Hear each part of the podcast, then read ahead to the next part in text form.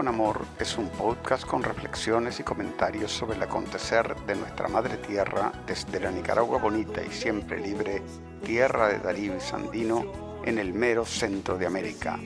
Yo soy Jorge Capelán.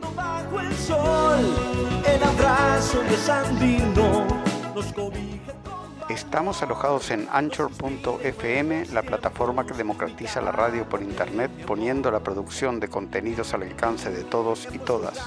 Juntos las victorias con amor.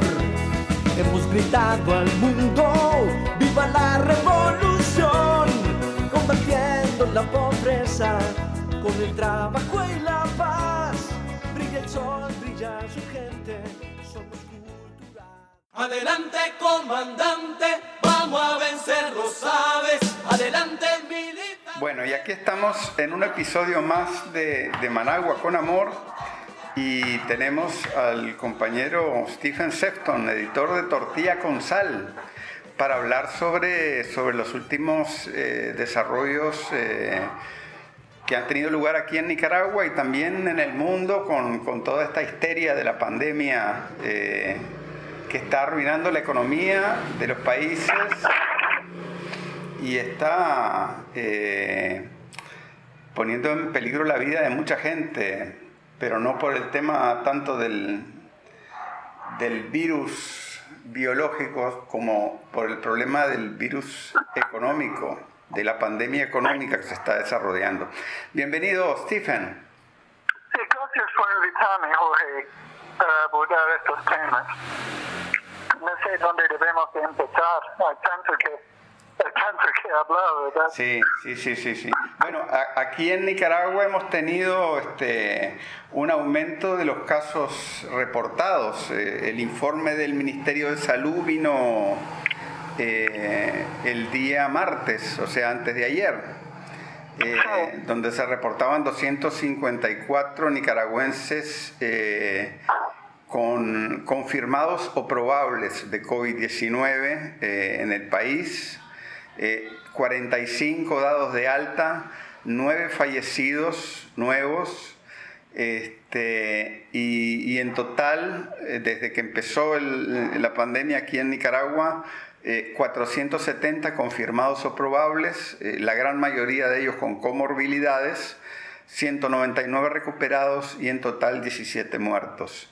Eh, hay que decir que en realidad el tema este de las, de las cifras a nivel mundial eh, es, un, es un terreno muy espinoso porque este, cada país en realidad está contando de manera distinta los, los, los casos. Sí, sí toda esa área de, de, los datos es, es imposible hacer comparaciones de un país al otro y, y, algo que es muy decepcionante es la, la rapidez uh, con que la gente toma posiciones sin esperar um, la, la, los verdaderos resultados, que, que toman su tiempo, obviamente. Por ejemplo, el, quizás el caso más uh, controversial ha sido el caso de Suecia a nivel global, uh -huh. porque, porque Suecia ahora tiene 3.600 fallecidos uh, en, uh, como resultado del virus, conforme con la manera en que ellos están contando. Y um, sus vecinos tienen cifras mucho menores, pero el problema es que esos países no han salido de la cuarentena. Y no sabemos, no sabemos, un dato fundamental, ¿eh? Uh, cuántos uh, fallecidos han habido como resultado de la cuarentena. Claro, eh, la verdad es que no se está, no se está nombrando en, en, los reportes que hacen los gobiernos, no, te, no, se está haciendo mención de cuál es la mortalidad general. Por ejemplo, en el caso de Nicaragua, este, esta semana eh, el presidente Daniel Ortega el lunes y, el, y la ministra de Salud el, el, día martes dieron un informe detallado de las defunciones en el país. ¿no? Y, y, del primero de enero hasta el 15 de mayo de este año, y comparando ese periodo con los años anteriores, con, los, con el mismo periodo pero de los años anteriores, vemos que Nicaragua ahora del 1 de enero al 15 de mayo tuvo 8.605 muertos, pero eso es apenas un poquito más de los que hubo en el 2015, que hubo 8.481, pero es eh, menor de los que hubo en el 2016, 2017, 2018, que fue un año de violencia golpista y terrorista, ¿no? e incluso en el año 2009, que hubo 9.110 muertos. Entonces, eh, no se puede decir que en Nicaragua... Eh, no, o sea, la, COVID-19 hasta el momento no ha impactado sobre las cifras de muertes en, en, Nicaragua eh, y, que estas cifras están en el mismo, más o menos en un nivel muy similar de los últimos cinco años. ¿no? Sí, y, igual en el, en el caso de, del número de personas uh, que han fallecido de, de neumonía. Claro. Es, es, es, muy parecido a años anteriores, casi es, mínima la diferencia. incluso, incluso hay que decir que la tasa de defunciones por cada 100.000 habitantes en Nicaragua, la tendencia en los últimos 5 o 6 años es a la baja. Y hoy en día hay una tasa de defunciones por cada 100.000 habitantes de 13. Y eso es la menor que ha habido en los últimos, eh, desde el año 2015 hasta hoy, en los últimos 5 años, en los últimos 6 años. ¿no? Sí. Eh, y, y, y, ese tema de la mortalidad en general um, es, un, es, un, tema de, de, de, mucha relevancia. Por ejemplo, en los países más afectados que han, que han impuesto la cuarentena, entre los países peor afectados ha estado el Reino Unido. Claro. Y en el, en el Reino Unido es notorio la gran diferencia entre el número de casos supuestamente fallecidos por motivo del, del virus sí. y, el, el, número de fallecidos mucho más alto sí. uh, en, en, general. Y, y, y, la única explicación racional de la diferencia es que todos esos padecimientos excesos, para usar la palabra, sí. um, uh, son por motivo de, la cuarentena. Claro. Hay, hay, hay, varios motivos que la gente van a sufrir. Por ejemplo, um, en Reino Unido y en muchos lugares también en Estados Unidos, se ha suspendido todos los servicios normales de atención de salud. La, la, las operaciones para personas que requieren operaciones han sido suspendidas para dar prioridad a, a supuestos víctimas del, del virus. Entonces va a haber mucha gente con condiciones de diferentes tipos, problemas renales, um, problemas cardíacos, uh, problemas de oncológicos, de cáncer, toda una serie de, de condiciones graves de salud que no están recibiendo ninguna atención. ¿Durante qué? Durante ahora, ¿cuántos son? Casi 8, 9, 10 semanas. Claro. Y, eh, entonces, y mientras en Nicaragua, el, el, la, el, modelo que se ha aplicado aquí es de mantener el, el sistema de salud normal, asegurando uh, unidades uh, especializadas para atender a pacientes que han uh, caído víctimas de este virus. Pero el, el, el, modelo, el modelo que, ha, que se ha usado en Nicaragua es mucho más racional que la cuarentena. Y, por ejemplo, ¿qué, qué, qué pasa?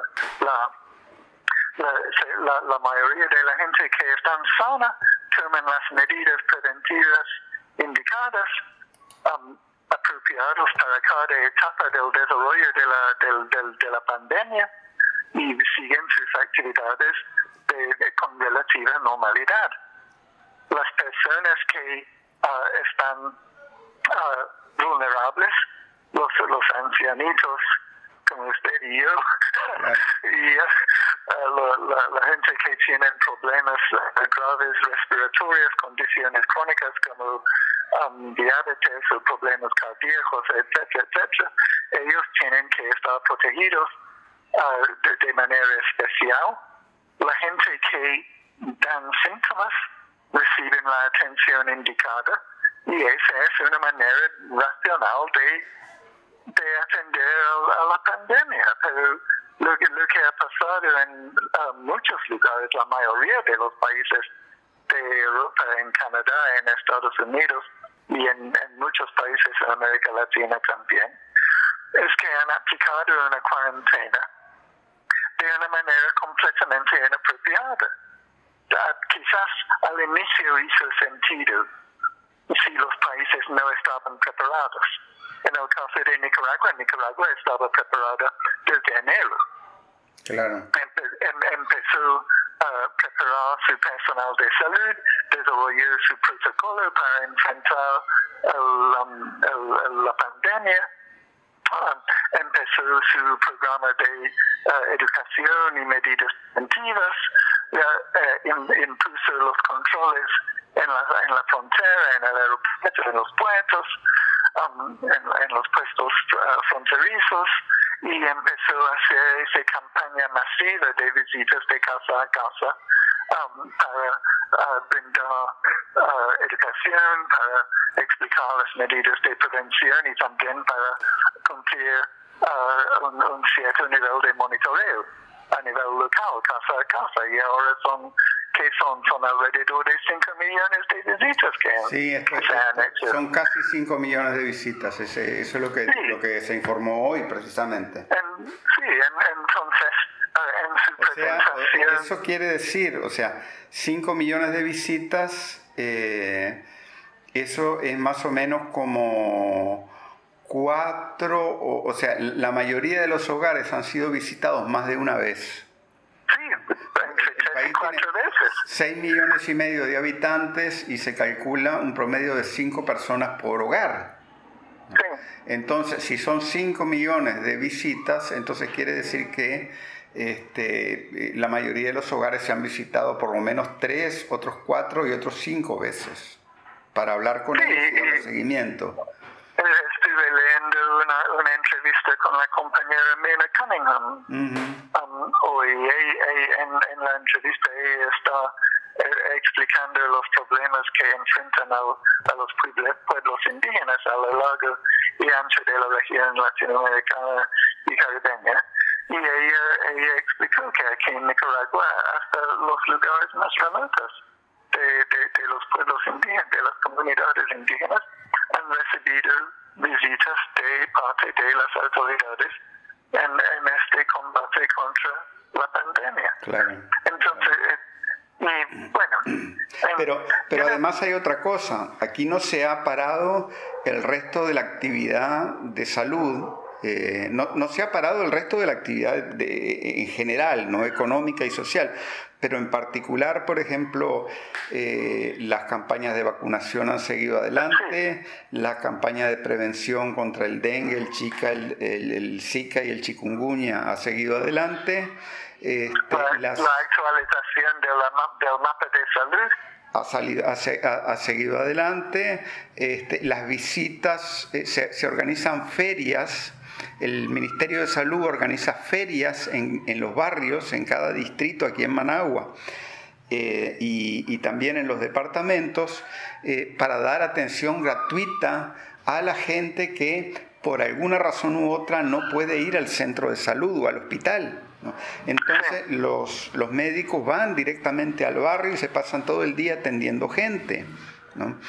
Este, entonces, todo ese trabajo de salud eh, se ha mantenido. Yo te digo, yo hoy, este, a mí me toca ir a- todos los meses a retirar medicamentos a, mi hospital del Seguro Social, que es parte del sistema público de salud. Y, y estaba todo, o sea, la, la actividad normal del hospital ahí estaba, estaba andando. Incluso las, hay unas carpas especiales para enfermos de, que tengan síntomas respiratorios y no estaban saturadas, o sea, había gente, pero no estaban saturadas de gente. Sí. Y entonces, a lo, que, a lo que voy, el argumento fuerte, el problema es que la gente eh, toma esto de la COVID-19 como que fuera un partido de fútbol a ver, a ver quién tiene mejores cifras, pero lo cierto es que ni las, ni las pruebas miden lo mismo, ¿no? Este, ni tienen el mismo objetivo, ni se aplican de la, de la misma manera, ni se miden de la misma manera. ¿no? Entonces, por ejemplo, cuando se dice, ¿verdad? Cuando se dice... Eh, hay, tantos variables, ¿verdad? Especialmente en, el tema de, las pruebas. Y sí, yo conozco, un, elemento que conozco bastante bien es el caso de Suecia. Yo veo la, televisión sueca todos los días, ¿no? Y en Suecia hay una capacidad de laboratorio de aplicar 100.000 test a la semana. Pero 100.000 test eh, a la semana significa, eh, para una población de 10 millones de habitantes, unos 20 meses, una, una, unas, ¿cómo se dice? Unas este, 100 semanas, ¿no? Unas 100 semanas aplicando test para poder testear a toda la población. Pero, pero 100 semanas son como 18 meses, en más de año y medio, ¿no? Obviamente, obviamente que un test aplicado así no sirve para nada, porque la gente que, se, que, fue testeada al inicio va a tener un cuadro eh, de salud muy distinto 18 meses más tarde cuando se estarían testeando los últimos.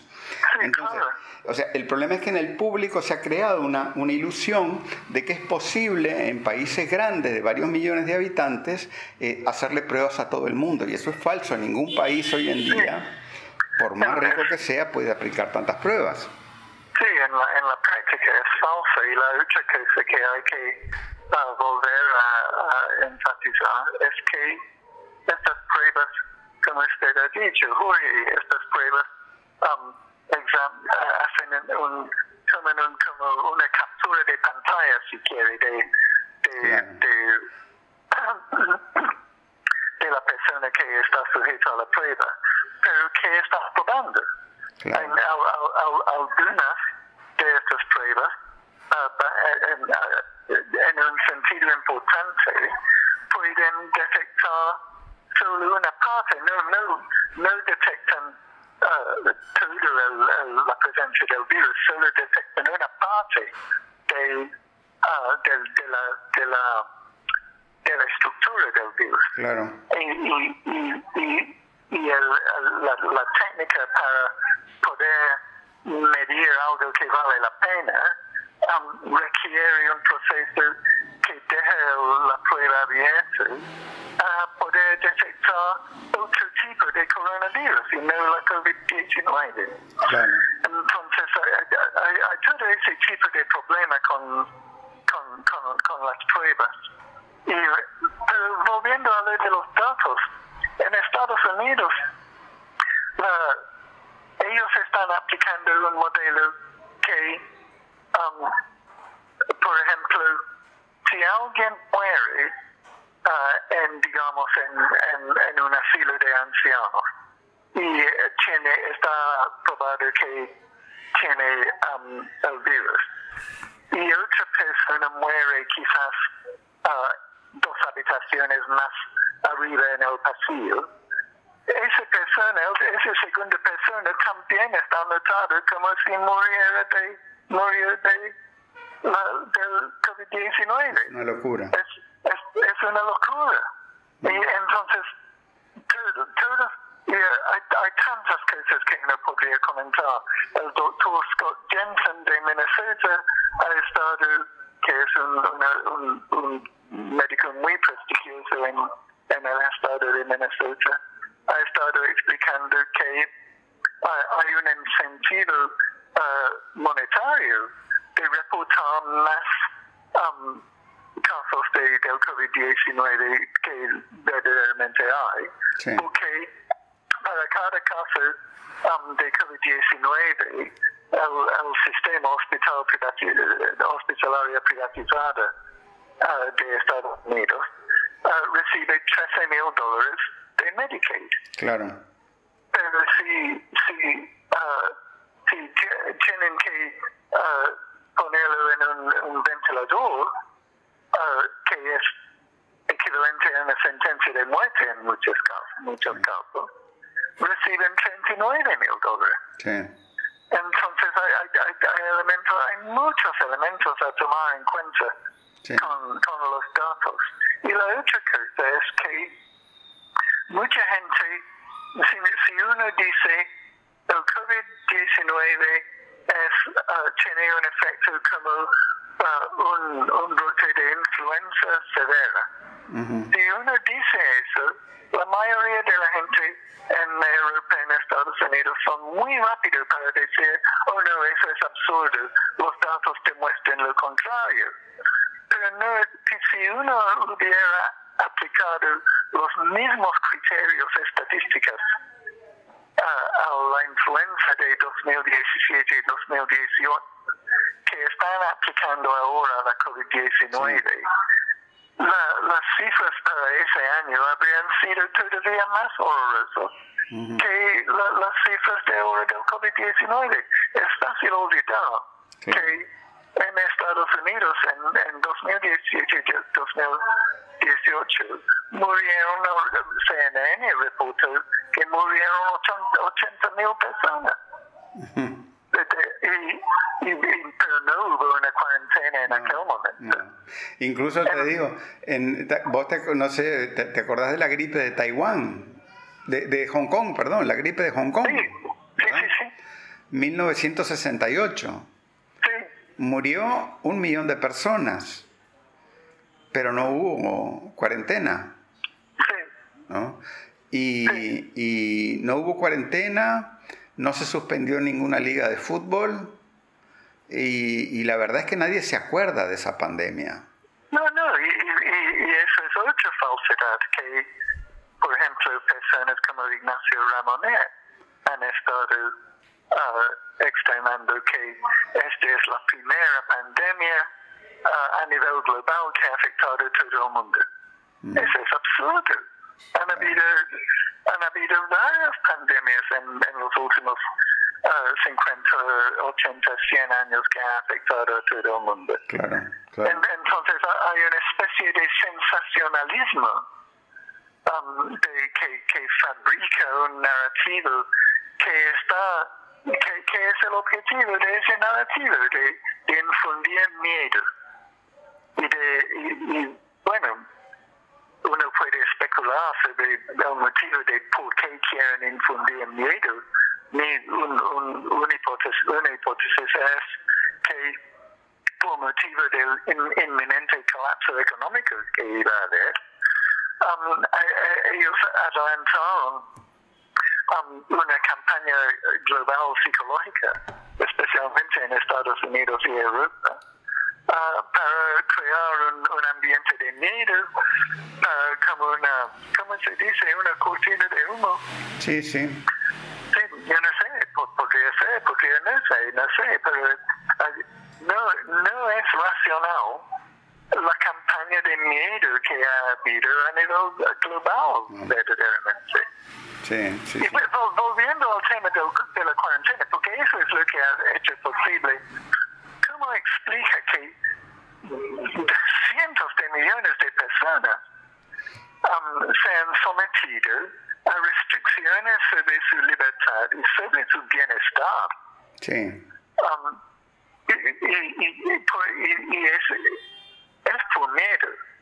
Pero la, la, la cuarentena, yo, yo estuve uh, asustado al leer uh, declaraciones, por ejemplo, de Alberto Fernández Sí, el presidente de Argentina. El presidente de Argentina y otros, dirigentes que hablan de que sus políticas están guiados por la ciencia. Sí. Para mí eso es demagogia. No hay ninguna ciencia base para las cuarentenas que se han aplicado. No, incluso, incluso te digo. La historia, ¿Cuándo en la historia se han aplicado cuarentenas a poblaciones sanas? Exacto. Eh, mira, incluso, incluso te digo, el CDC de los Estados Unidos no hablaba de, de, de cuarentenas generalizadas en el año 2007. ¿no? no. Aquí hubo, o sea, hasta el, en el año 2006 la administración Bush eh, lanzó una, eh, un esfuerzo para ver qué hacer en caso de una pandemia. ¿no? Y, y el único estudio que, que proponía una cuarentena abiertamente era este, un estudio que se había realizado puramente estadístico o puramente matemático, de modelo estadístico, ¿verdad? Este, hecho incluso por la, o sea, con la participación de la hija de un científico que estaba estudiando en el college, en, eh, eh, no, en, en, high school, ni siquiera en, ni siquiera en la universidad, ¿verdad? Este, y que hizo eso como un proyecto de ciencia en su escuela y a los amigos de su padre les gustó y, lo, y, de eso hicieron un paper ¿no? y presentaron un modelo estadístico abstracto en el que ellos decían que una eventual pandemia de, de gripe eh, sería eh, minimizada si se tomaran un, si se hiciera una cuarentena total en una ciudad de 10.000 habitantes. El problema es que el mundo no es una ciudad de 10.000 habitantes. Sí, sí, claro. ¿no? El mundo sí, es... sí, hay que recordar que en China no cerraron el país, cerraron una provincia. Exactamente. Entonces, este, pero eso, en el año 2006, ese estudio fue rebatido fuertemente desde el punto de vista científico, porque los eh, epidemiólogos, digamos, tradicionales, este, seguían una línea de, pensaban que ese tipo de prohibiciones más bien son contraproductivas porque eh, afectan gravemente el funcionamiento de la sociedad. Y, sin embargo, eh, gracias al trabajo de prácticamente, podemos decir, ingenieros informáticos y políticos, fue que se cambió una cosa que en realidad era muy establecida en la ciencia, pues sobre cómo encarar este tipo de pandemias. Sí, Jorge, otra cosa que es muy relevante en relación a ese tipo de es que se, ha desmentido completamente la, la, la tesis de, de, ese estudio de, del Colegio Imperial de Londres, Así es. que, fue, que fue la base de uh, la, el cambio de política tanto en Reino Unido como en Estados Unidos, porque originalmente no habían pensado aplicar ninguna cuarentena, pero apareció este estudio por un tipo que tiene un doctorado, se llama Niall Ferguson. Sí.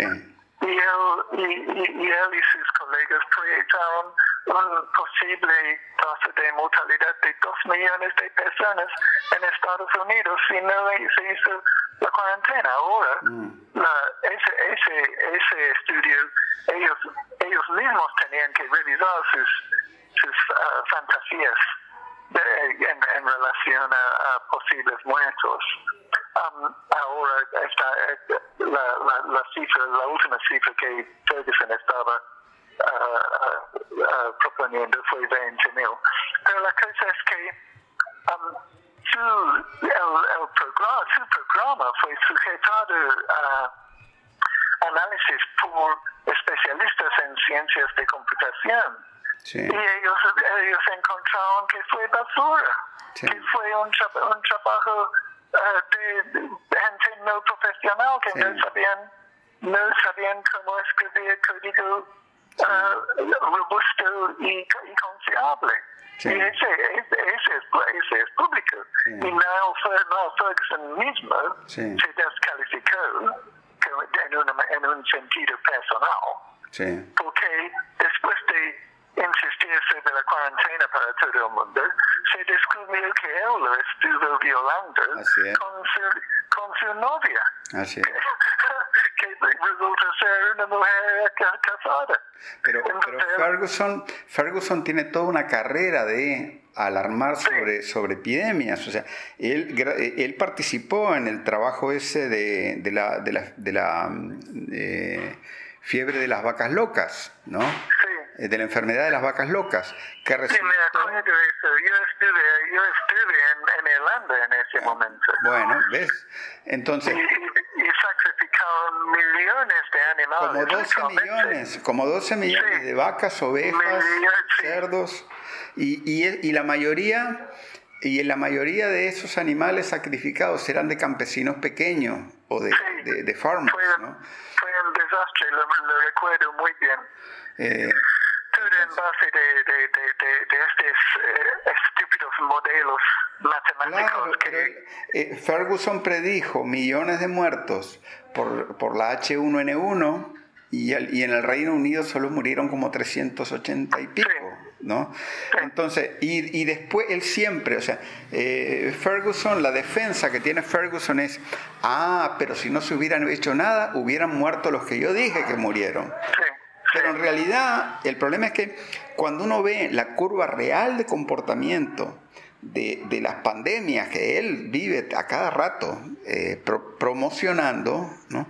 se ve que eh, la curva es mucho más baja que el escenario más optimista que él trazó en su estudio. Entonces quiere decir que el comportamiento real no tiene nada que ver con el estudio que él hizo. Sí, es correcto. Y cuando, cuando yo- la, la gente que eh, piensan que este tipo de argumento que estamos haciendo es irresponsable, ellos indican, por ejemplo, el caso de Nueva York. Pero en el, caso de, en, en el caso de Nueva York es cierto que han, que han fallecido mucha gente, pero ¿por qué? hay, hay, hay, hay, hay un montón de, de, de variables ahí Claro. que podrían afectar.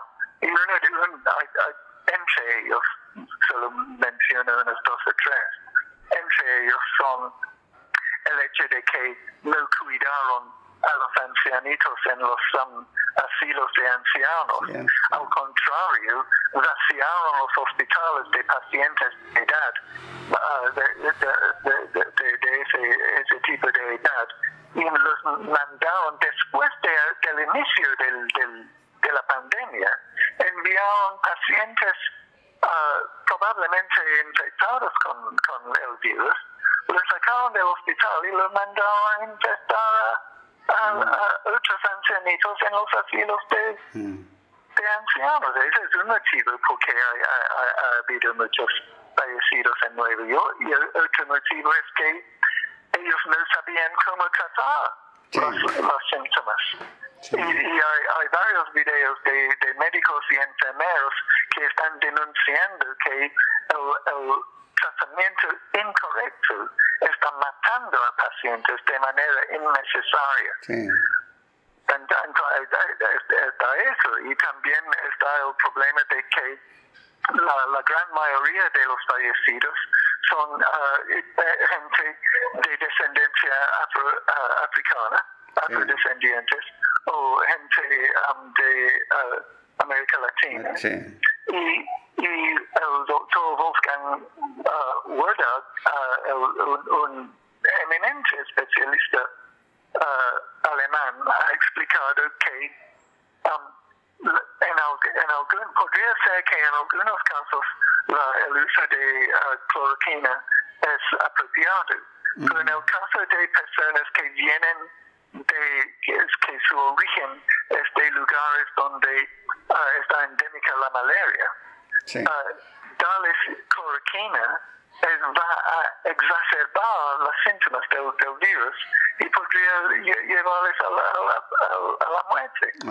Entonces, um, y, y- y eso, él, él ha tenido que luchar para explicar eso a las autoridades.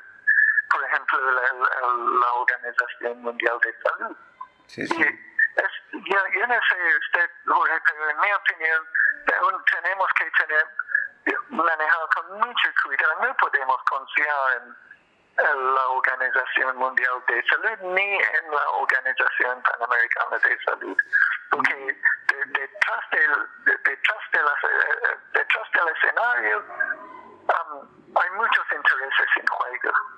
Claro, porque o sea, eh, no se puede uno olvidar de que el 75% del todo el presupuesto de la Organización Mundial de la Salud viene de las corporaciones de la gran farmacia y de de otras corporaciones privadas como la Fundación Bill y Melinda Gates, que tiene un interés este, invertido en lo que se llama eh, Big Data, o sea, grandes datos, datos a gran escala, este, y que tiene, por ejemplo, proyectos para eh, inocular, junto con las vacunas, inocular este, información que queda guardada en el cuerpo de la persona y que puede ser leída más tarde sobre historias clínicas. En realidad son proyectos de control de la población. ¿no? Sí, y, en, en ese sentido, Jorge, hay que tomar en cuenta otros aspectos que no son necesariamente uh, sanitarios.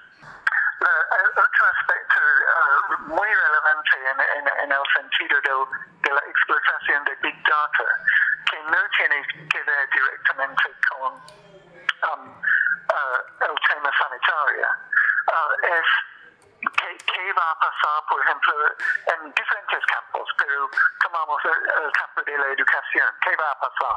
Ahora usted tiene una situación en que los productos de Google uh, que dominan el, el, mercado de la educación a distancia. Y, y, y toda la tentación de uh, los uh, sistemas de, de, educación pública, especialmente en Europa y Norteamérica, uh, van a ser de usar los productos de Google para, para impartir las clases a distancia.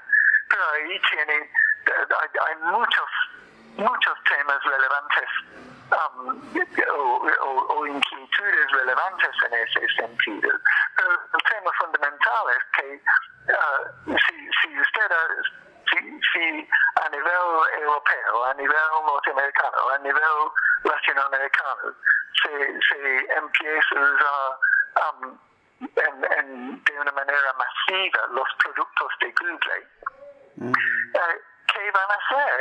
Ellos van a poder monitorear lo que cientos de millones de estudiantes están uh, mirando en, el Internet.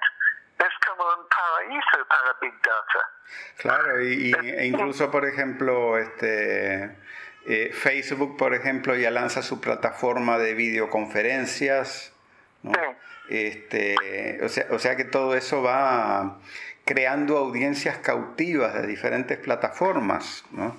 y que las hace dependientes, ¿no? porque este, como todo es más fácil en la plataforma en la que uno ha sido indoctrinado a utilizar, ¿no? llámese Facebook, llámese Twitter, llámese YouTube, lo que sea, ¿verdad? Entonces este, crean audiencias cautivas, ¿no? Eh, y después pueden usar toda esa información para este, sacar más partido, digamos, de... de sí, y, también, también está la inquietud de exactamente cómo van a intervenir en los procesos educativos. Claro. Van, van, a, van a restringir la información a que tienen acceso los estudiantes. Ya lo hacen por medio de sus máquinas de búsqueda, ¿verdad? Claro, es, curioso porque este, a mucha de esta gente que está en la tecnología y eso les gusta repetir la frase aquella de McLuhan, del canadiense, este, que decía que el medio es el mensaje, ¿no? Este, es, un, es un lugar común hoy en día decir eso, ¿no? Pero lo cierto es que el que es dueño del Internet, en última instancia, es dueño del mensaje. ¿no? Y si no veamos cómo eh, están, por ejemplo, eh, los grandes monopolios. Por suerte la plataforma esta en la que estamos nosotros no es un, un gran monopolio, ¿no? Pero, eh, pero ciertamente que que por ejemplo en Facebook eh, están censurando todo lo que, todo lo, por ejemplo, todo lo que ponga en, tela de juicio el, dogma de la cuarentena, lo están censurando, ¿no? Y lo están calificando como noticias falsas. ¿no? Sí, toda la campaña de miedo alrededor del, COVID-19, que no, la gente no debe de pensar que no tomamos en serio el virus pero lo que estamos argumentando es que el modelo que ha aplicado Nicaragua es mucho más um, sano, para, decir, para usar la palabra, y, mucho más racional, y además mucho más humano, y mucho más solidario. Y, y está uh, lleno de, de, valores humanos como el amor, la fraternidad, la solidaridad todo eso es muy, muy importante y un gran contraste con la manera de, de, imponer las, las cosas en los países que han ocupado la cuarentena y también aparte de ser mucho más humano, hasta el momento ha sido mucho más eficaz. Sí. En, en, términos nítidamente de estadísticas.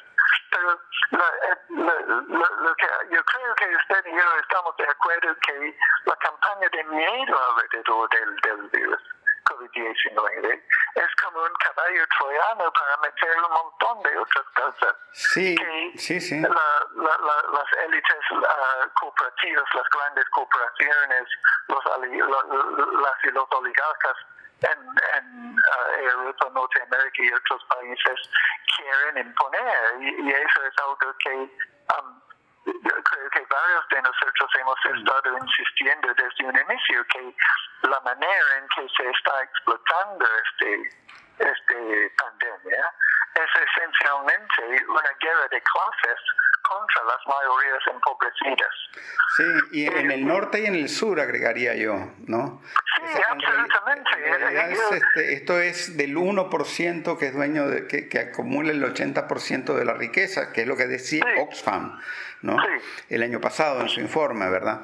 Es esa élite de la élite, ¿no? La que está avanzando sus posiciones. Yo te digo, por ejemplo, este, eh, es terrible ver el caso, por ejemplo, del Salvador, ¿no? El, te digo, la, la, calificación crediticia del Salvador ahora está en C, ¿no? La de Nicaragua, que ha sido muy, muy castigada a raíz de lo que, los sucesos del, golpismo del 2018, ¿no? estaba en B menos, ¿no? Ahora El Salvador está peor que Nicaragua, ¿no? Y eso que es un país que es elogiado por sus medidas de la pandemia, ¿verdad? Este, sencillamente porque eh, los bancos no creen en la capacidad de pagar, de, de pagar la, la y, ese, tema, ese tema es, fundamental, Jorge, porque um,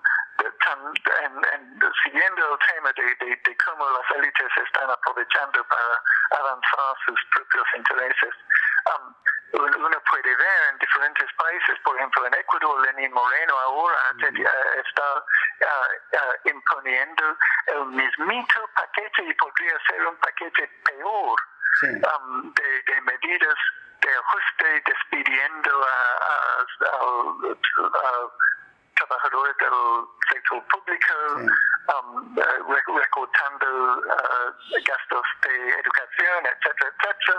Eh, es un paquete peor que lo que fue rechazado por, por la, la, las revueltas populares del año pasado. Y, y, y, y entonces directamente la derecha está aprovechando para impulsar su uh, agenda neoliberal, uh, antipopular, antidemocrático. Y uno puede ver eso a lo largo de, del continente. Fíjate y, que... Eh, perdón, Jorge, solo para terminar, la, la, la, otra cosa que es lo que usted dice.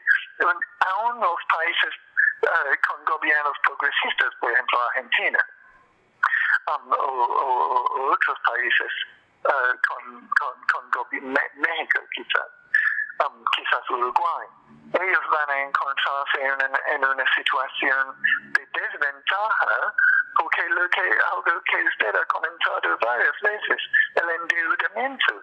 Ah, entonces, aun si uno tiene en su país un gobierno progresista, eh, ellos van a estar con las manos atados mm. por las instituciones financieras en términos de políticas uh, en beneficio de la mayoría empobrecida, porque por la deuda. mira, te voy a dar un dato este, de esta semana, ¿verdad? El FMI está prestando 3.483 millones de dólares a 11 países de América Latina, ¿no? pero obviamente con las temidas, con las temidas condiciones post pandemia. Y eso es que eh, corran gente, que cierren este, eh, programas eh, sociales, ¿no? que privaticen empresas, que privaticen recursos, etcétera, etcétera. ¿no? Este, Nicaragua, Nicaragua le hizo una solicitud de 470 millones, pero nos la negaron, ¿no? Y eso, y eso es, bien contradictorio porque supuestamente el, eh, dice el FMI que nosotros estábamos aplicando eh, un, buen programa contra la pandemia, pero vamos a, ser, vamos a ser el país de Centroamérica que tenga el menor déficit fiscal este año, según, eh, según estudios. ¿no? Pero bueno, eso, el FMI decía que nosotros no estábamos haciendo nada contra la pandemia y nos negó 470 millones. Venezuela le pidió, le pidió 5 mil millones ¿no? y también se los negó. ¿verdad? Se los negó por las razones que todos sabemos, pues es el bloqueo de Estados Unidos, ¿no? ¿Verdad? Pero, pero en todo caso te digo, si es por esas condiciones que se guarden su plata, no las queremos, ¿me entendés? Pero, por ejemplo, El Salvador ya le autorizó, le autorizó 389 millones, ¿no? Y creo que el BID ya le había autorizado 300 más a El Salvador. Este, pero, pero la exigencia es un ajuste, entre comillas, un ajuste fiscal gradual a partir del año que viene. ¿no?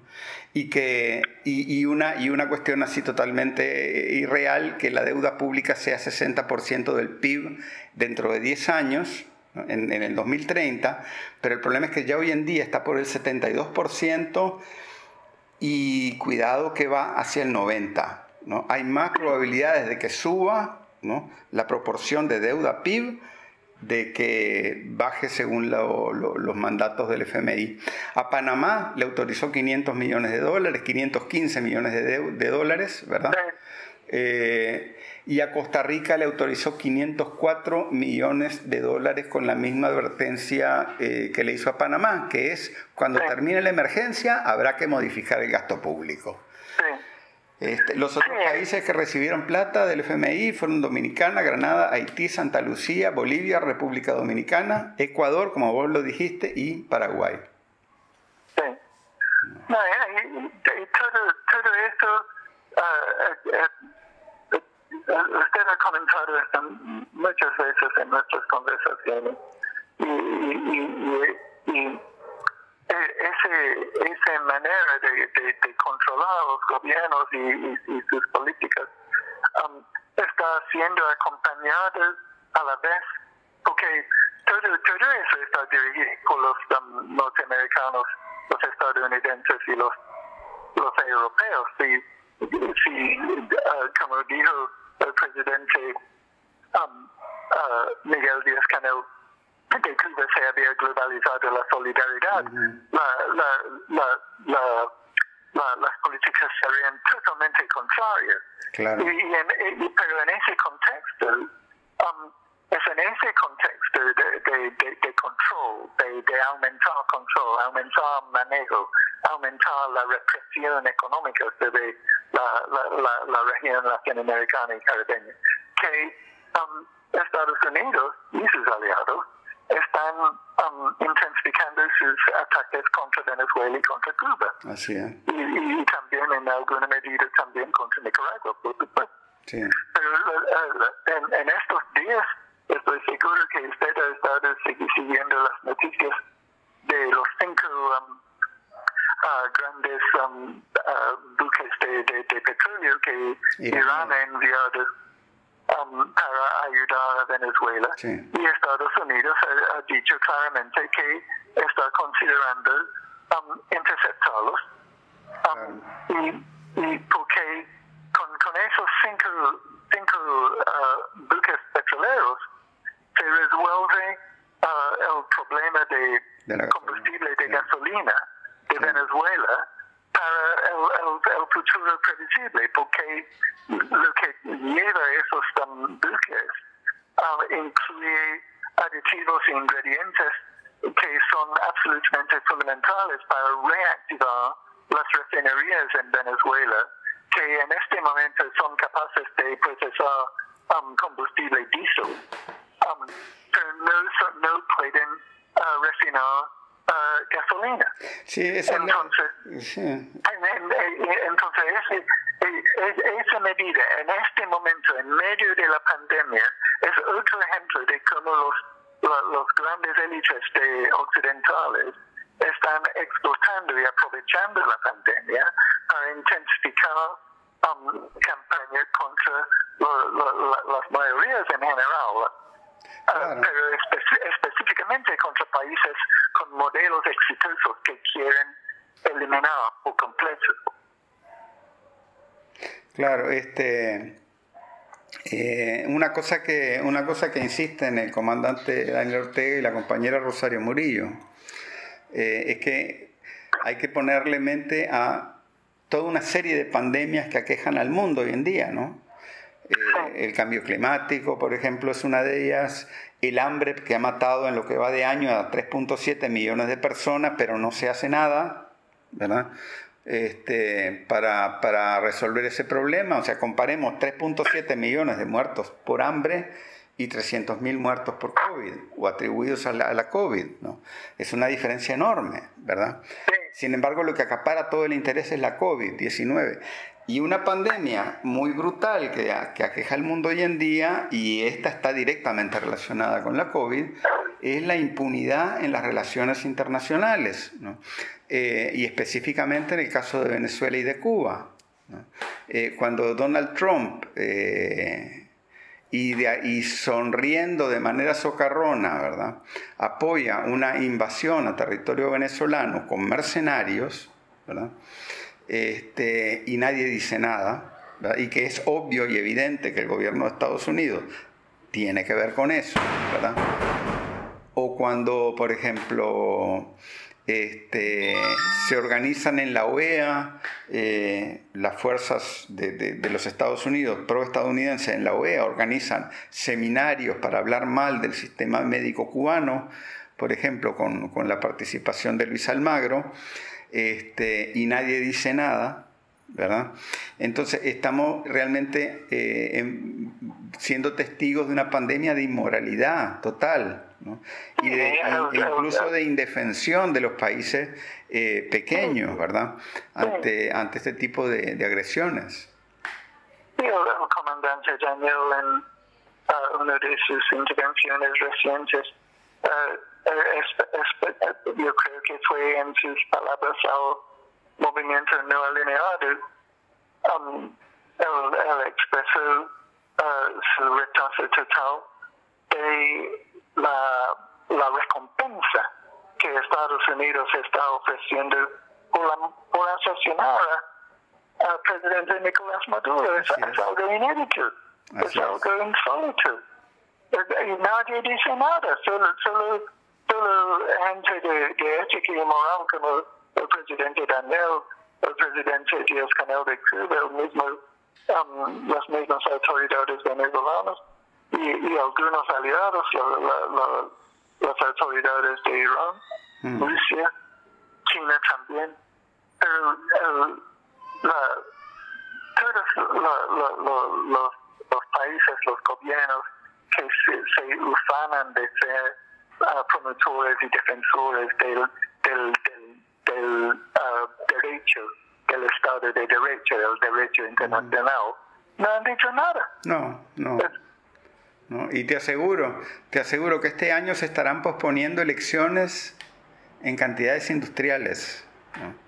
en todo el mundo, sí. especialmente sí. donde se han afectado los intereses eh, de, de, los Estados Unidos y de, y de Europa occidental. Sí, en, los países donde no les conviene, uh, lo, lo, no, no, no, lo van a promover. Por ejemplo, un ejemplo claro de eso ha sido um, la fase electoral en Guyana, mm. donde el, el, presidente David Granger um, uh, y, y su, sus compinches en, en, en su partido uh, aplicaron fraude en las elecciones en, en Guyana.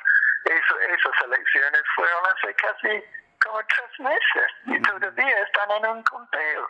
Mm. Y, todo, y, todavía, todavía el conteo está siendo plagadas con um, anomalías y, y, y, problemas porque la, la oposición no acepta que un, alguien que ya ha estado designado como un corrupto en temas del manejo uh, del, del, proceso electoral, se volvió a, a poner en, um, para sobre uh, la, la, mesa de. Sí, sí, Entonces, pero nadie dice nada, no hay, no, no hay declaraciones de parte de Estados Unidos y de, de los europeos, la Unión Europea. Para ellos todo está bien. Y en Bolivia tenemos la situación en que um, la, la, la, gente quiere las elecciones, están muriendo de hambre, um, enfrentan represión de parte de la policía y el ejército, y, y, no se sabe cuándo van a haber las elecciones. Claro. Y ahora, y ahora el, el, uno de los jefes de, de, las Fuerzas Armadas bolivianas, creo que este uh, ocurrió hoy, se metió al, al Parlamento uh, boliviano para uh, ordenar al Senado a aprobar unos ascensos militares en, en, en, en, el ejército de Bolivia. Claro. Pero nadie dice nada. Es normal, pero es normal. Claro. Es absurdo la, la, el doble rasero y, y uno podría decir grotesco. Sí, lo, se, pero se nota cómo gobiernos profundamente impopulares han utilizado esta pandemia para hacer avanzar sus posiciones, eh, a punta de miedo también, ¿no? Este, de, de, de, gente que se queda en sus casas y, y, y no, no, no, actúa por, por pánico, obviamente, este, y, y, también de gente que eh, por miedo, pero de buena fe, también apoya a su, a su gobierno porque cree que lo va a salvar de algo, pero en realidad lo que está sucediendo es más bien todo lo contrario. Ahora, yo te digo, las cifras, por ejemplo, de la CEPAL, la CEPAL dio a conocer su informe la semana pasada este, sobre, sobre la economía de América Latina en la pandemia, ¿no? Y no es que yo esté aquí este, defendiendo la Comisión Económica para América Latina, creo que ellos siguen una línea también muy, muy equivocada que busca cómo endeudar aún más a los países nuestros, ¿no? Sí, este, y en, en, relación a eso, Jorge, eh, la, yo considero que las decisiones del, del, uh, de la CEPAL son muy contradictorias, porque mm. la, la, señora Alicia Balsena, creo que ella es la uh, secretaria general de CEPAL, um, uh, ella durante varios años, de una manera muy positiva, ha estado diciendo que um, la, la, un, un, reto fundamental para América Latina es reducir la desigualdad. Sí. Reducir la desigualdad implica mayor prosperidad uh, para uh, todos los países de la región, implica mejor desempeño económico, me implica mejor, mejores resultados um, en términos de indicadores sociales. En, reducir la desigualdad es algo absolutamente fundamental para la región. Y lo que están proponiendo ahora en este contexto, como usted dice, de, es, es endeudar a los países endeudarles en, en condiciones que necesariamente van a permitir uh, uh, que, que van, a, van, a, estar condicionadas sobre la aplicación de, de, de, medidas que promueven la desigualdad. Sí. Es, es, es, pero yo te digo, mira, aún, es, aún así la cifra de la CEPAL, y yo creo que son conservadoras, pero pronostican una caída del 5.3% del crecimiento en la región. Yo creo que va a ser más. Sí, eh, eso es muy, es muy optimista. Sí. Y un aumento del 3.4% del desempleo y de 4.4% de la pobreza. ¿no? Lo que implica que este año 34.7% de la población latinoamericana, es decir, 214, más de 214 millones de personas serán pobres. Yo te digo que eso, eso es mucha más gente que la COVID. O sea, eso implica en cantidad de muertos ¿no? por enfermedades relacionadas con, o por, digamos, por, por causas relacionadas con la pobreza, eso implica mucho más muertos de lo que la COVID-19. Eh, sí, en, en, en Estados Unidos y en Estados Unidos yo creo que el desempleo ha llegado a casi 40 millones de personas. Sí. Y 40 millones es, es mucho peor que la Gran Depresión de los años 20 y 30 del, del siglo pasado. Así es. Entonces, y, y eso Uh, para mí eso, eso, justifica nuestro argumento de que la, cuarentena que se ha aplicado ah, es, fundamentalmente y profundamente equivocada. Sí, sí. Porque ya, ya lo hemos visto en el caso del Reino Unido, lo, los, lo que ellos llaman los muertos excesos, eh, hablan ellos. Um, son, son uh, hay, hay, hay, hay, decenas de miles de muertos que no se explica por el virus y la única explicación es, es la cuarentena. Sí, ahora fíjate, mira, para, para, para, iluminar un poco la, los aspectos económicos de esto de la cuarentena, otros datos, datos realmente espeluznantes que vienen de la OIT, que lanzó su, su, su, estudio sobre el impacto de la pandemia en el sector informal, ¿no? lo mal llamado sector informal, nosotros decimos economía popular. Pero la, la OIT dice, ¿no? Este, en el estudio que se publicó esta semana, la crisis de la COVID-19 y el empleo informal, de 292 millones de personas empleadas en América Latina, 158, o sea, el 54% en promedio, son de la economía popular, o sea, más de la mitad, ¿verdad? Y el 90% de esos trabajadores de la economía popular están siendo severamente impactados. Si el promedio de América Latina es 54%, aquí en Nicaragua son como el 80-90%. ¿verdad? Por eso es que Nicaragua ha seguido la línea que ha seguido, ¿no? Aquí no es, como explicó muy bien el comandante Daniel Ortega, que dijo que aquí quédate en casa es, totalmente irreal, ¿no? La consigna es quédate en casa. Pero dice, o sea, eh, el, el 90%, o sea, 140 millones de personas tienen serios problemas hoy en día, ¿no? Por la pandemia, ¿verdad? Este, además están eh, sumamente expuestos, eh, porque tienen que trabajar, porque la mayoría son muy pobres, ¿verdad? Este, etcétera, ¿no? Y, esto, o sea, la pérdida que estima la OIT es más o menos como del 60% de todos los trabajadores de la economía popular a nivel mundial. O sea que han perdido ingresos por el 60%. Imagínate vos un, este, un, no sé, un vendedor de perros calientes en, en Estados Unidos o en cualquier, este, en cualquier país de Europa, por ejemplo, que, que pierda el 60% de su ya de por sí magro ingreso. ¿no? Es una tragedia espantosa.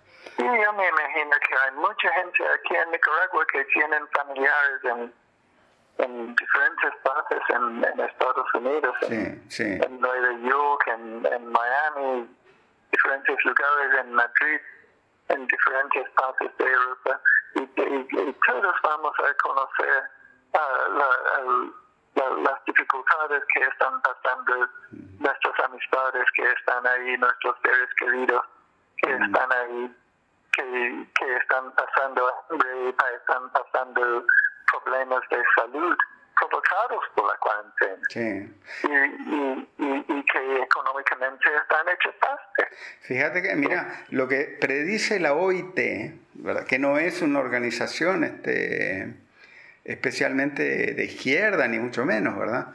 Pero lo que predice la OIT es que en América Latina, después de toda esta pandemia, ¿no? de toda la crisis, un 90% de la fuerza de trabajo va a ser de la economía popular o sea que va a estar tratando de vender cosas en la calle, sector servicio, empleados por cuenta propia, empresas familiares, ¿no? O sea que en realidad, ¿no? Eh, el resto, o sea, América Latina se va a volver como Nicaragua, ¿no? Y entonces hay muchas cosas que nosotros decimos a partir de la experiencia de Nicaragua que son deberían ser tomadas muy en serio en el resto de América Latina. ¿No? y, y, eso confirma nuestro nuestro uh, argumento de que um, es todo, toda esta campaña de miedo, toda la política de cuarentena que se ha aplicado es una manera de, de, de, de, las minorías, las élites, de promover la inseguridad laboral. Eso es especialmente importante en, um, en Estados Unidos y en Europa, donde todavía se puede decir que es más normal tener un empleo formal que tener, tener un empleo, un empleo por, cuenta propia. pero eh, después de esta pandemia es, muy posible que todo eso va a cambiar de manera radical. Claro, sí, sí. Pero lo, lo, lo, lo, que quiero enfatizar es que es, es un cambio que no es un cambio hacia algo nuevo. No. Es un, es, un, es un regreso al pasado, una especie de pasado feudal. Sí, sí, sí, sí, ciertamente. Este, eh, eh, esto, esto es terrible. Yo te digo, por ejemplo, primero, ¿no?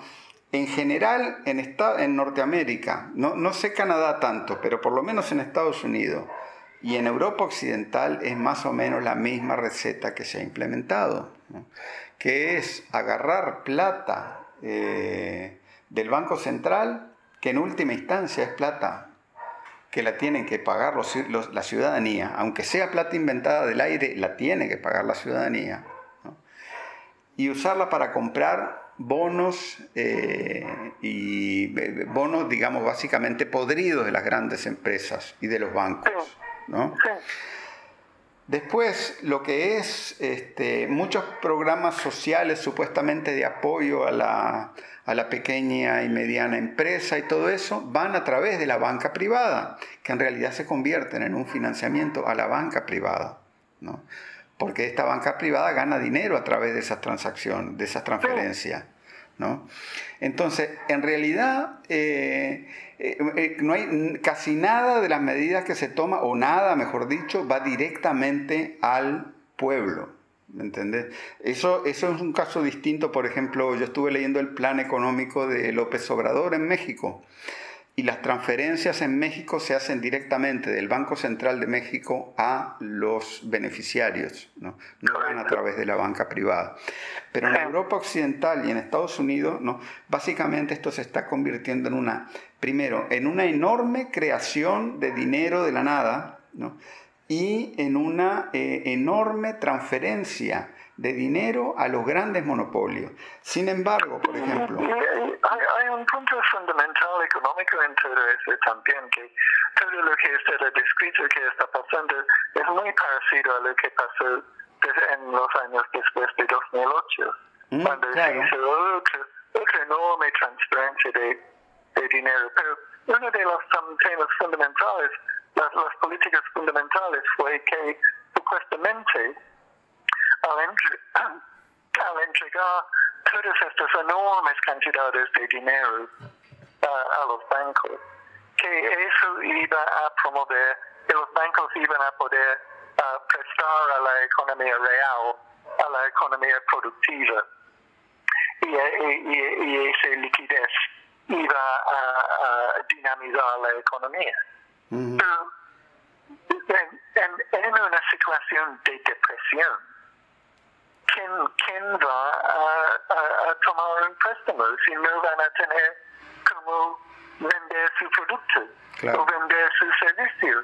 Es obvio, es lo más obvio, pero están haciendo exactamente el mismo error fundamental, si es un error y no es a propósito Sí. Que, hicieron hace 10 años. Ahora, yo lo que, lo que, no entiendo, mira, el plan de reactivación de la economía de Trump fue aprobado con la firma de Nancy Pelosi y de todos los demócratas.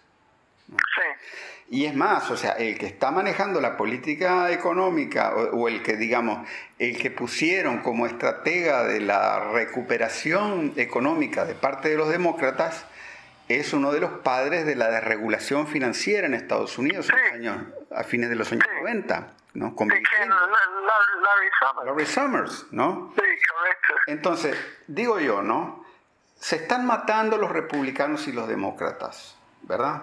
Y en muchas cosas tal vez este, eh, tienen discursos distintos. Por ejemplo, ahora Trump dice que va a abrir, quiere abrir la economía, los otros dicen que no. Este, Trump dice que hay que poner, que tomar cloro o que hay que tomar hidroxicloroquina y los otros dicen que no, ¿verdad? Sí, sí. Pero en el fondo están de acuerdo en lo mismo. Sí, sí hay un fenómeno de mucho interés de quizás no tan académico porque afecta a nosotros. Sí. Um, y, y, es la manera en que se ha desnudado por completo el autoritarismo de los, de los sectores supuestamente um, más progresistas. Sí. La, la, la, la, supuestamente la, gente que apoyan al Partido Demócrata son más progresistas.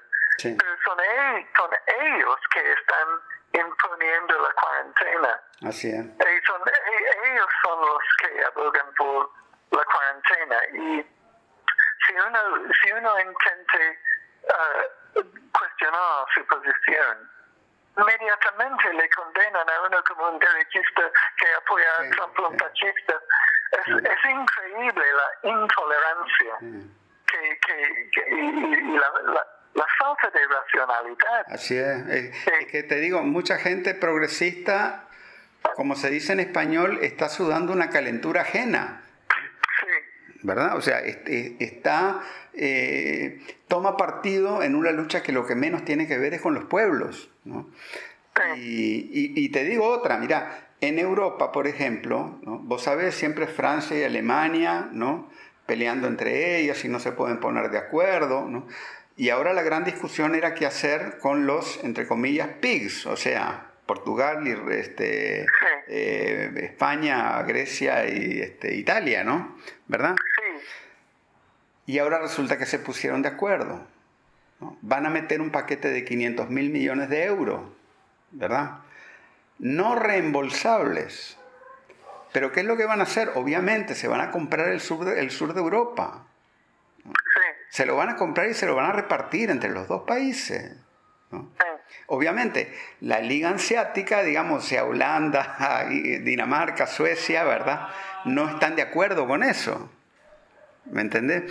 Pero lo que vamos es todo un juego de eh, apropiación, de despojo monopólico brutal. Brutal, al mismo tiempo que los paquetes que se están lanzando de supuesto rescate económico post pandemia, en realidad dejan totalmente eh, desprotegidos a, importantísimos sectores de la fuerza laboral, que son los que trabajan en, en la llamada en la economía popular, pues, lo que ellos dicen la economía informal. O sea, realmente te digo que las cosas que uno ve detrás de la pandemia son, eso sí que realmente para perder el sueño.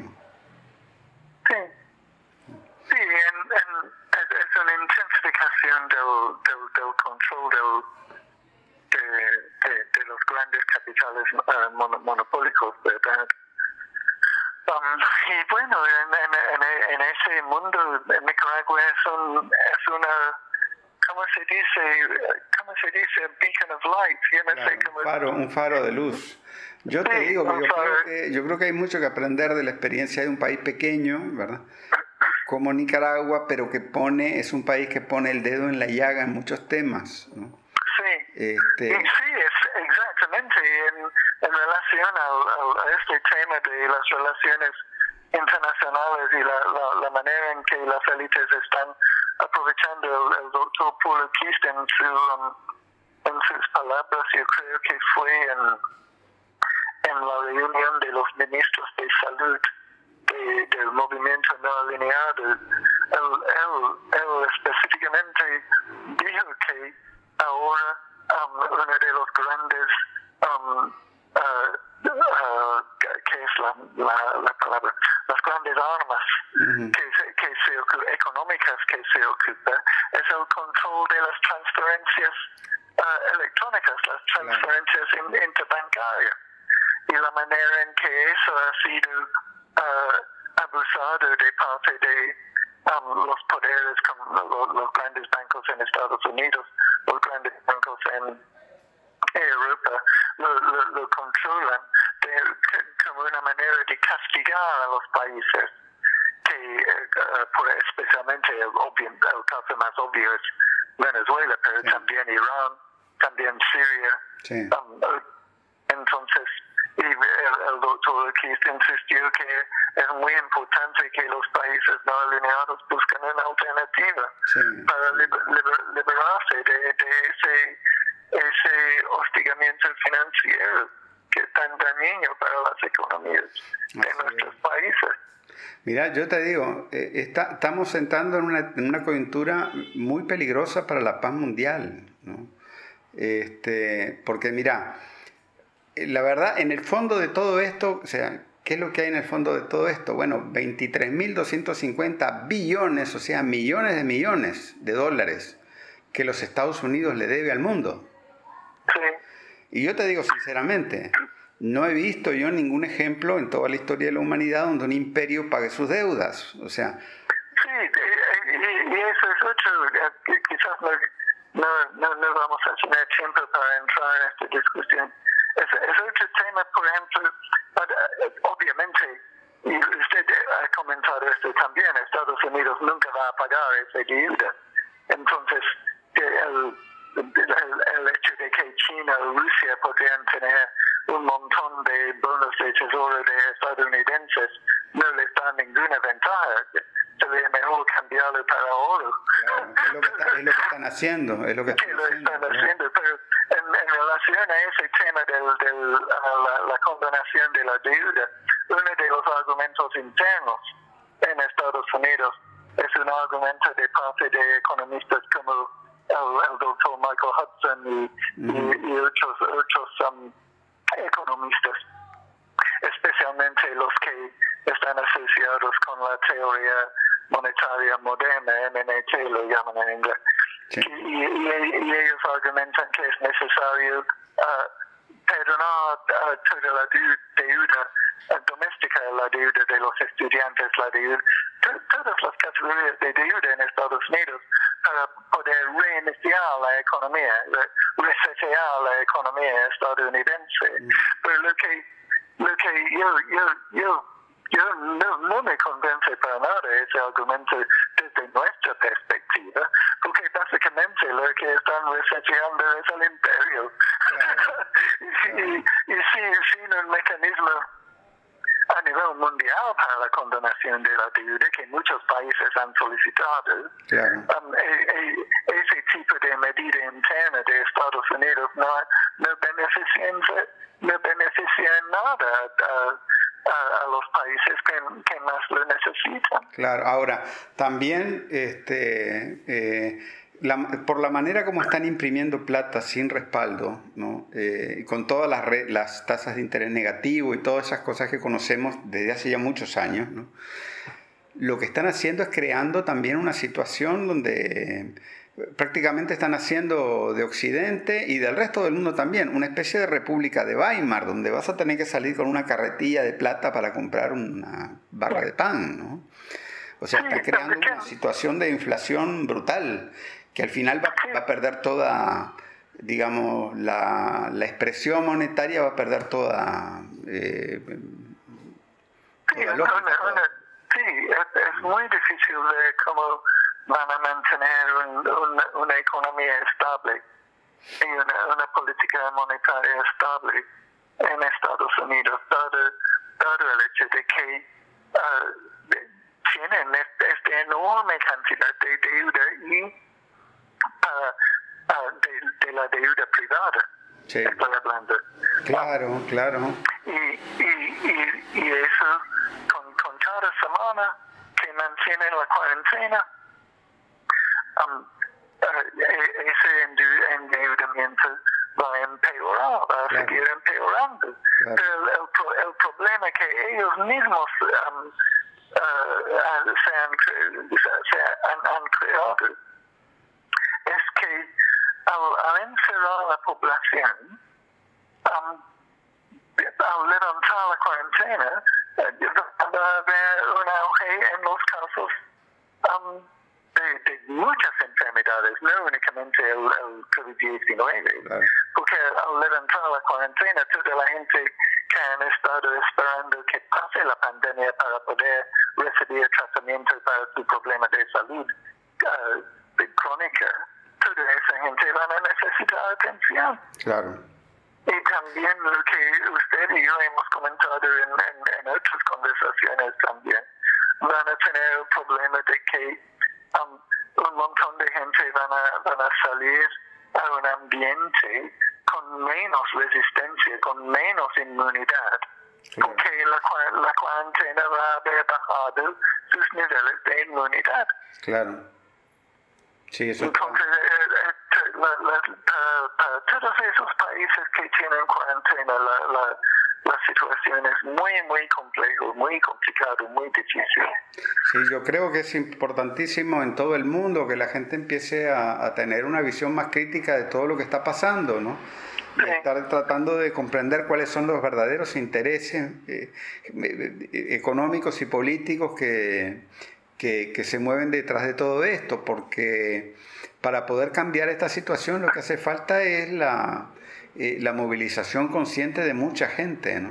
Sí, pero el, el otro problema, en relación a eso, a la expresión de, de, de, de, de ideas diferentes, si uno quiere um, ser un disidente, a- ahora los mecanismos de represión de parte de las autoridades Sí. ya están mucho más fuertes mucho más consolidados. Y las autoridades no van a, dejar de, de usar esos poderes. Las policías en todos estos países ya se han acostumbrado, por ejemplo, a, a- a arrestar a, a la gente ah, porque toman un paseo. Sí, Entonces, hay- hay- hay toda una serie de casos y ejemplos de abusos de parte de la policía, pero nada les pasa. sí, En- y, y en- entonces no, no es únicamente que la gente van a salir a un ambiente de gran inseguridad económica, de gran ah, co- complejidad en términos sanitarios, pero también van a salir a un ambiente donde no tienen las mismas, mismas libertades que estaban acostumbrados a tener. ujú. sí, ciertamente. En fin, este, yo creo que vamos a tener oportunidad de seguir discutiendo esta, estas cuestiones y tal y como se van desarrollando los acontecimientos, yo creo que por cada semana que pasa suceden cosas nuevas, ¿no? Eh, desgraciadamente no siempre son cosas este, alentadoras desde una perspectiva global. Para nosotros es un poco extraño porque la verdad que nosotros aquí en Nicaragua nos sentimos este, bastante tranquilos, pues a pesar de que sabemos de que incluso obviamente que esta, esta crisis afecta a Nicaragua, ¿no? Por ejemplo, porque no están entrando los 1.700 millones de dólares que venían de remesa, pues no. Eh, la economía de Nicaragua será como de 13 mil millones, 12 mil millones de dólares, ¿no? Y entonces está entrando como 15% del PIB de remesas y ese Sí. dinero va a bajar mu- muchísimo, ¿no? Sí, y la, la demanda para productos como los puros aquí en Estelí, que es el capital de la producción de puros, hay muchas fábricas que están trabajando medio tiempo. Sí, mientras... Y, y- y- yo no sé cómo está la situación en, en Managua, pero obviamente con el, mientras que el- esta situación persiste, Sí, ese tipo de problema, ah, aún para países como Nicaragua que um, han logrado enfrentar la pandemia de una manera exitosa en términos relativos, um, igual. ese- el, el- el problema económico va a profundizarse. Claro, en, la maquila, bueno, tam- también en Estelí, ¿no? A nivel nacional ya había una serie de acuerdos este, entre los sindicatos y, lo- y las empresas de zona franca, ¿no? Previendo que se desarrollara una situación como la actual, pues que se está prolongando en el tiempo. Entonces hay planes ahí, pero es, también implica que la gente, o sea, gana un poco menos de dinero, por ejemplo, ¿verdad? Y eso obviamente que te afecta la, te afecta la economía familiar, ¿no? También hay que decir que aquí, por ejemplo, todos los programas del gobierno y todo eso están continuando y, la- por ejemplo, el programa de la merienda escolar, ¿no? Este, ese programa está continuando y, y todos los programas sociales, pero también todos los programas de impulso de, de empresas de la economía eh, popular que está ese es un, digamos que el, el el Ministerio de Economía Familiar aquí es uno de los más, este, es un, es un este, ministerio estrella en estos momentos de la, de la pandemia, ¿no? Sí, es absolutamente clave. Y la otra bendición que tenemos este año um, es que parece que vamos a tener ah, cosechas muy, muy productivas Claro. y muy bondadosas. Claro. Que, que, y eso es especialmente importante aquí en, en el norte. Claro, porque va a haber una va a haber una demanda de alimentos muy alta en esta región, ya la hay, ¿no? Sí, y, Eh. y- y- y vamos a poder, uh, Nic- Nicaragua va a poder uh, beneficiarse de, desafortunadamente, de la- los problemas económicos en lugares como Honduras y El Salvador, que van a, van a, van a necesitar ¿no? la producción agrícola y, um, y ganadera y, y, y- um, láctea de, de Nicaragua para abastecer sus mercados locales. Claro. Eh, antes de terminar, yo quería solamente referirme a un eh, acontecimiento de esta semana que, que está relacionado con la, con la pandemia de la COVID, que es la decisión costarricense de cerrar sus fronteras, porque supuestamente temen un contagio ¿no? de coronavirus de parte de. Nicaragua y han llevado a eh, el bloqueo de, de cientos y creo que eran más de mil vehículos que había este, este lunes eh, varados en la frontera. No solamente camiones, porque por, o sea, por, por, por Nicaragua, por la carrera, carretera panamericana y por otras carreteras que van por el lado del, este, del Pacífico, eh, pasa una gran cantidad de, tránsito comercial ¿no? este, a través del istmo. Y, Costa Rica decidió cerrar sus fronteras con Nicaragua y con Panamá. Y eso es, realmente una cosa eh, impresionante porque le han llovido críticas de todos los países, de todos los sindicatos de transportistas, porque además hay que decir que esos, esos transportistas, el 85% de ellos son cada chofer dueño de su propio camión. ¿no? Sí. Y, y la pretensión costarricense es eh, eh, agarrar los productos en la frontera y, trans- y, y tran- eh, ¿cómo se llama? Transferirlo ellos hacia Panamá. ¿no? Agarrarlos en la frontera nicaragüense y tra- tra- transferirlo hacia Panamá ellos, o al revés, desde Panamá hacia la frontera con Nicaragua. Pero el problema es que Costa Rica es el país donde más mercancía se pierde. ¿no? Sí. Y donde además, este, eso no lo digo yo, lo dijo un jefe de la DEA hace ya como Sí. 8 o 10 años, hay este, regiones enteras que están controladas por el narco. Sí.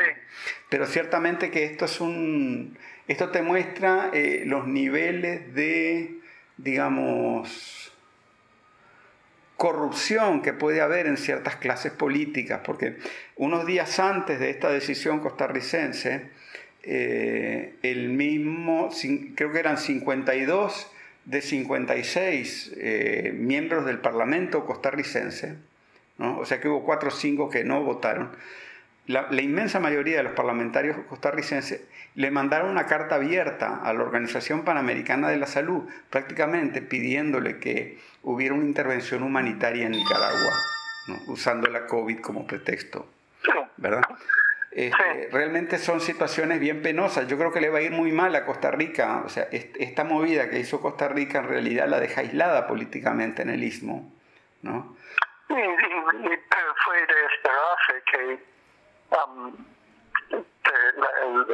lo- lo- los, los actores um, uh, que odian al sandinismo, uh, como el actual gobierno de Costa Rica, y uh, sus aliados en las instituciones um, de la Organización de Estados uh, Americanos, la OEA, ellos iban a montar algún tipo de trama involucrando el COVID-19 para desprestigiar a Nicaragua. Y eh, estamos enfrente a, a exactamente el, el- el mismo fenómeno que enfrentamos en 2018. Claro. La- la- la- la- la- la- la- las noticias reflejan precisamente lo contrario de la verdad. Así es, así es.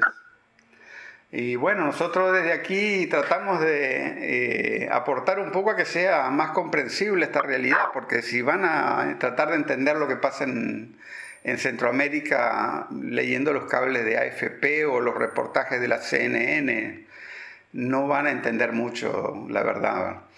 No, no, es imposible. Imposible, totalmente. Este, bueno, mira, yo te agradezco muchísimo, Steven, por esta oportunidad de platicar contigo y creo que pronto vamos a estar de vuelta aquí en De Managua con Amor discutiendo sobre estos temas. Ok, excelente. Espero la invitación, Jorge. Muchísimas gracias. Bueno, un abrazo, hermano.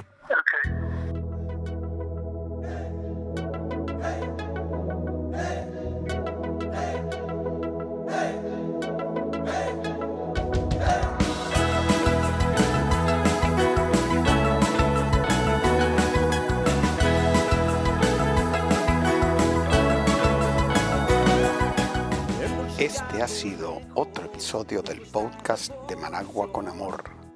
Más temprano que tarde estaremos de regreso con reflexiones y comentarios sobre el acontecer de nuestra madre tierra desde la Nicaragua bonita y siempre libre, tierra de Darío y Sandino en el mero centro de América.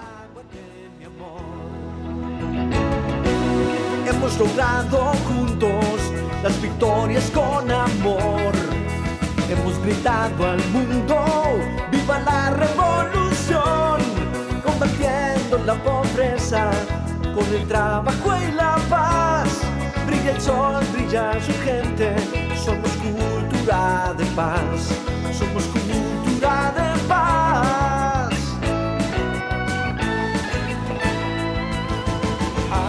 Avanzamos juntos, cosechando amor,